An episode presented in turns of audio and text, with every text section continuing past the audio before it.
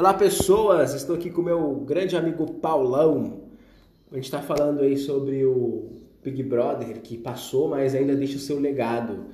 Paulo, seja bem-vindo aí ao Sem Filtro. Valeu, Theo. Obrigado. Tá gravando no celular, tá? Pode ficar tranquilo. O vídeo não precisa nem se importar, que nem, nem vídeo é. Não vou colocar no YouTube não, mas só no Spotify mesmo. Bom, pessoal, Paulão aqui é um cara especialista em, em reality show, assistiu o BBB de, pro, de perto, e eu também. Paulão, você acha que o Gil merecia vencer? Porque eu acho que o Gil merecia vencer, não, é, não foi a Juliette que merecia vencer.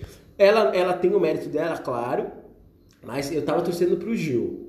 O que, que você acha disso? Eu acho que tem dois pontos aí que é interessante a gente observar. É, quem a gente quer e que a gente acha que merece ganhar e às vezes a gente esquece que esse é um jogo, né? Então, presta atenção no seguinte, eu, eu penso que para a equipe da Juliette era muito mais fácil eles tirarem o Gil é, naquela votação, então tipo seria o time da Juliette e da Camila contra o Gil, do que deixar ele para a final e de repente perder a, a edição pro Gil, entendeu? É, então, a equipe da Juliette foi fenomenal, né? Foi. a gente tem que Mas eu queria que ele ganhasse. ou que ele ganhasse ou que ele ao menos ficasse em segundo. Eu tava torcendo muito pro Gil também. E assim, eles estão com brigas é, indiretas aqui fora do programa, porque a Juliette fechou com a Avon, né, a embaixadora da Avon, e o Gil fechou com o Boticário. Então, o BBB, esse ano, ele foi histórico em relação a, a, a seguidores. Eu acho que as pessoas... Você não acha que as pessoas estão mais... Eu acho que é natural do mundo que a gente vive hoje, sabe? Ou você é Juliette ou você é Gil.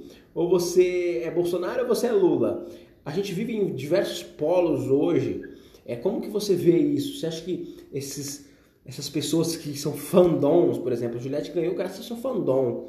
É, como que você vê isso? Como que você vê até para as edições futuras do BBB?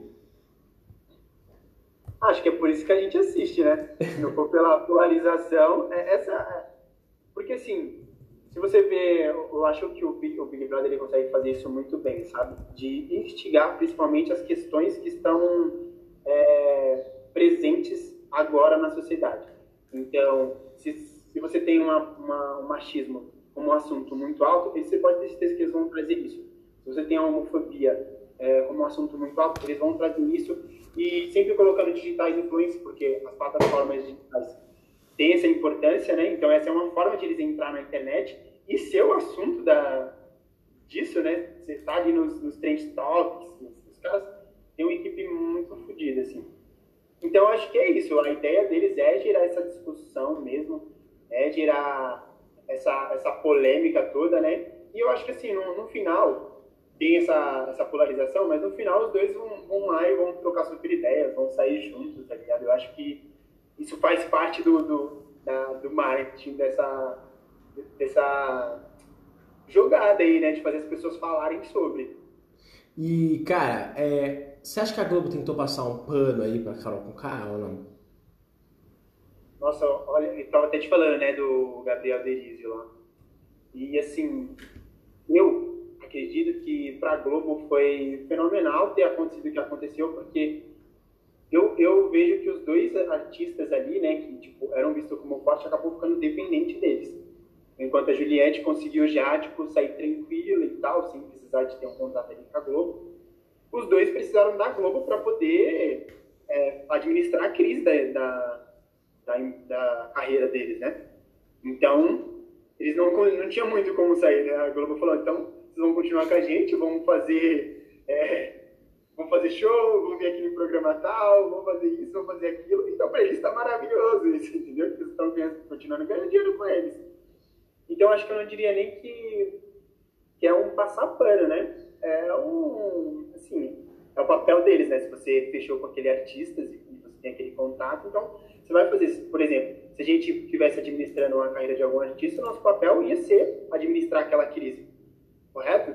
Corretíssimo é, é isso que eles vão fazer. É óbvio que eles vão ter que apontar o erro e falar, ó, aprendemos e tal. Eu, particularmente, se eu fosse a Carol Conco, daria um tempo aí na, na, na Mas ela fez isso, cara, se você for ver. Eu achei que ela, ela a Carol com analisando assim, ela foi muito bem depois que ela saiu do programa, porque ela deu um sumiço geral, ela ficou até o programa voltar Eu não sei porque eu não vi depois as redes sociais Saiu dela. documentário né? Isso, ela ficou quieta, ela só postou. Quando ela saiu, ela postou o look dela só. Depois ela saiu, não postou mais nada. Eu não sei se ela veio postar depois aí do, do BBB 101, que eles fizeram aquele especial. Mas ela não postou mais nada. Eu achei que ela foi perfeita nessa, nessa, nessa coisa assim de ficar quieta. Agora, já o Nego Di, ele conseguiu afundar mais a carreira dele, mais da carreira que ele não tinha.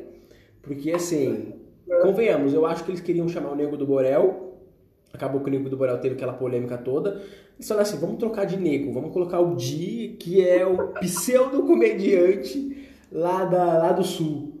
Cara, aquele cara é péssimo. E assim, ele foi é, convidado para o programa, que ele foi como camarote. Depois ele quebrou o contrato com a Globo, falou mal da Globo, volta pro BBB 101 calado ali, quieto.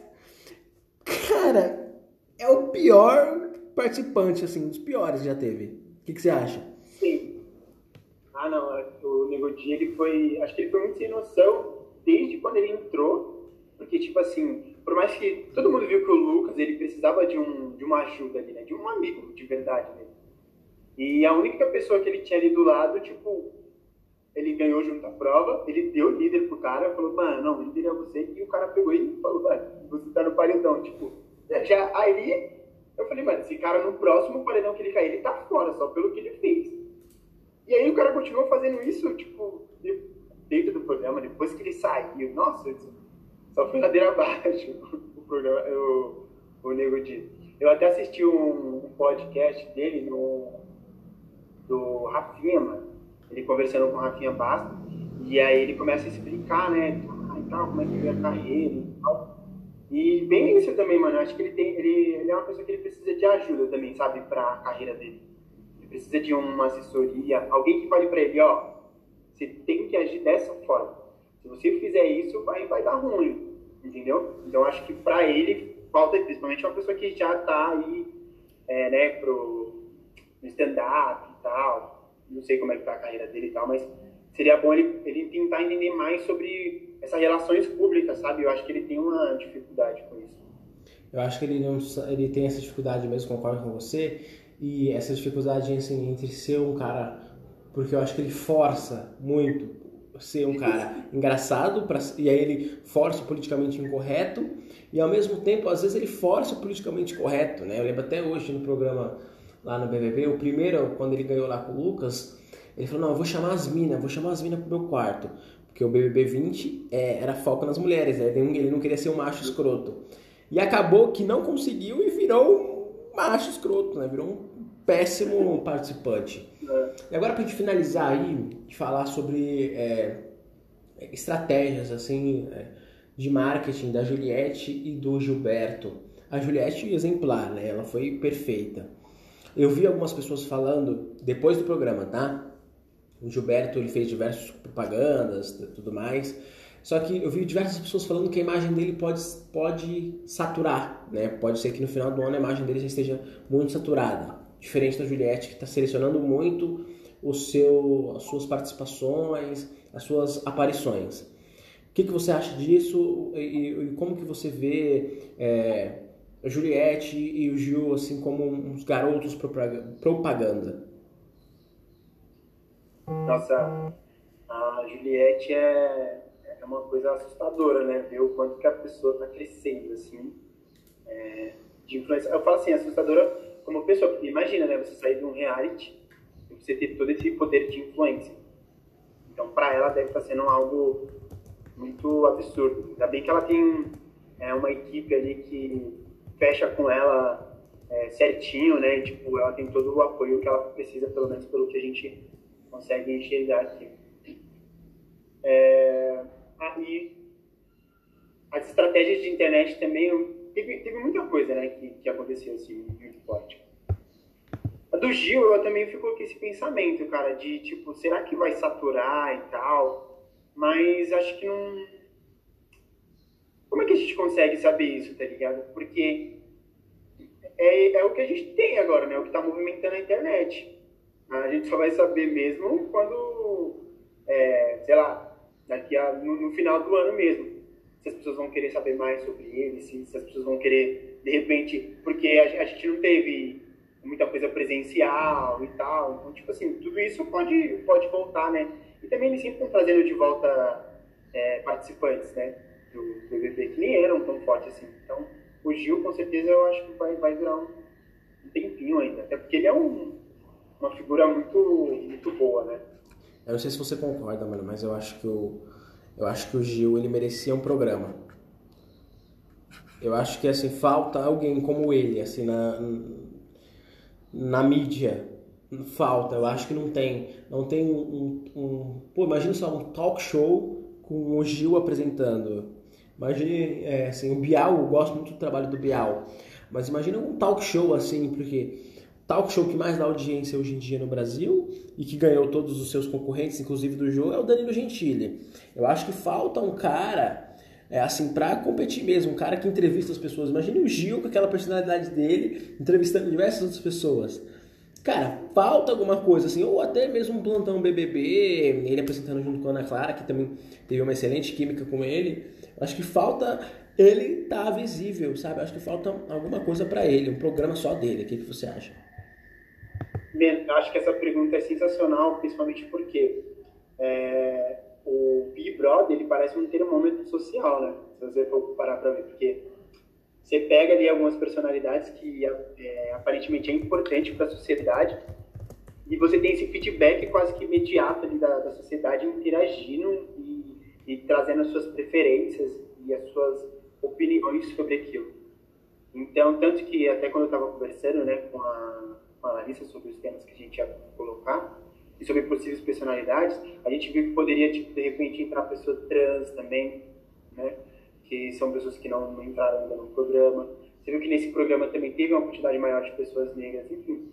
Então, é, essa diversidade que a gente sente que falta, é, eles acabam colocando, só que é isso, no final, no, no, no programa como geral, como apresentador, tudo mais, você vê que realmente não tem e que, é, que são personalidades sensacionais, que nem você mesmo falou, eu concordo é, em número e grau com você, que é isso, falta não só uma personalidade como o Gil, mas também como diversas outras personalidades, inclusive como Juliette, sabe?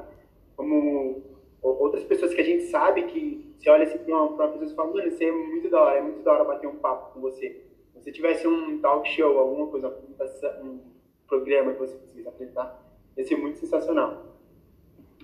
Show, perfeito. Eu acho que isso é uma das coisas assim que eu critico bastante da Globo, essa hipocrisia. Ela fala de diversidade, mas por que você não vê, assim, no máximo a Maju no, no jornal hoje, mas por que você não tem mais negros, mais gays apresentando os programas? Isso é o que eu mais bato na Globo nessa questão, assim, coloque diversidade, mas realmente fale de diversidade, mas realmente coloque em prática a diversidade. Paulão, muito obrigado aí pelo episódio de hoje, cara, foi sensacional. E um abraço e galera, teremos mais Paulão em breve no podcast. Valeu, Edu, junto, eu que agradeço.